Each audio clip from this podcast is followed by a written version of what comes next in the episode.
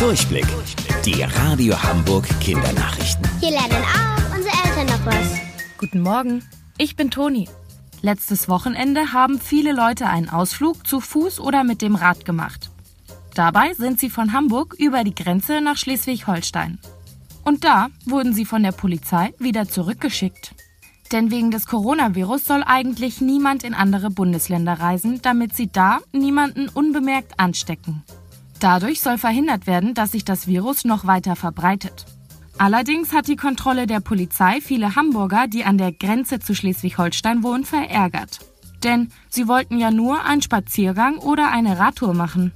Jetzt hat sich unser Bürgermeister Peter Tschentscher mit dem Regierungschef von Schleswig-Holstein geeinigt. Leute, die nah an der Grenze wohnen, sollen sich draußen bewegen dürfen, wie sie möchten und dabei auch über die Grenze, ohne wieder nach Hause geschickt zu werden.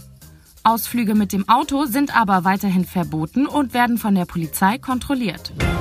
Für eine lange Zeit galt der Wolf bei uns in Deutschland als ausgestorben. Das bedeutet, man dachte, es gibt keinen einzigen mehr im Land. Doch vor rund 20 Jahren wurden die ersten wieder entdeckt. Seitdem breiten sie sich aus und werden immer mal wieder gesehen. So jetzt auch bei uns in Hamburg. Ein Naturfotograf war am Sonntag im Naturschutzgebiet in Duvenstedt unterwegs und hat dort Fotos gemacht. Da ist ihm dann plötzlich ein Wolf vor die Kamera gelaufen. Und das ist was ganz Besonderes. Denn in Hamburg werden nur ganz, ganz selten Wölfe entdeckt. Und das liegt daran, dass sie gerne viel laufen. Also machen sie es sich nicht bei uns gemütlich, sondern ziehen weiter in einen anderen Wald.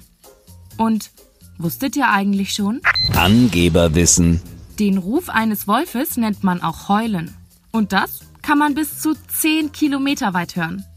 Bis später. Eure Toni.